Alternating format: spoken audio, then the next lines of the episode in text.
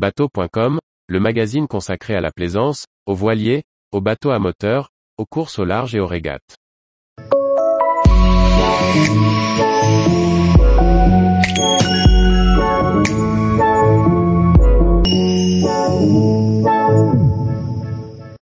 L'échelle d'écluse de Hédé, un escalier d'eau où l'on prend son temps.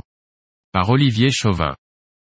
Lorsque le relief se fait plus âpre, les écluses se font plus nombreuses au point de s'enchaîner en longue série.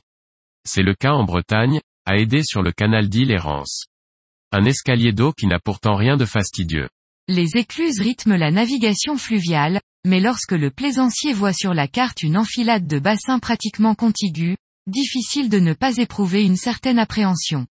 On imagine volontiers qu'une échelle d'écluse risque d'être fastidieuse à franchir.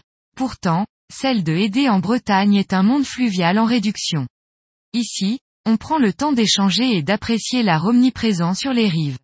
Au final, c'est le meilleur souvenir du parcours. 11 écluses en moins de 2 km, cela paraît beaucoup, mais elles permettent de racheter une déclivité de 27 mètres et de gagner le biais de partage du canal d'Île Errance. De part et d'autre de celui-ci, les eaux descendent vers Rennes ou Dinan. On serait facilement tenté de franchir rapidement cet enchaînement et on aurait bien tort. Il y a beaucoup à voir dans ce coin de Bretagne. Les écluses sont manuelles. C'est un éclusier qui vous accompagne et manœuvre une à une les portes de bois. Celles-ci sont d'ailleurs toujours fabriquées en chaîne, à l'ancienne dans un atelier de Saint-Germain-sur-l'île. Pour en savoir plus sur l'histoire du canal, le mieux est de s'arrêter à la Magdeleine. Dans la maison éclusière, une très belle exposition retrace le creusement et l'intense vie batelière qu'il animait autrefois.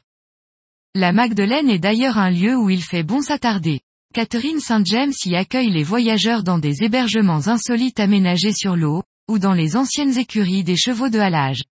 La région Bretagne a été la première à valoriser son patrimoine fluvial, en mettant ses maisons éclusières à disposition de porteurs de projets. Cela permet qu'elles soient animées par des activités touristiques ou artistiques. Ce canal est à ce titre l'un des plus vivants de France.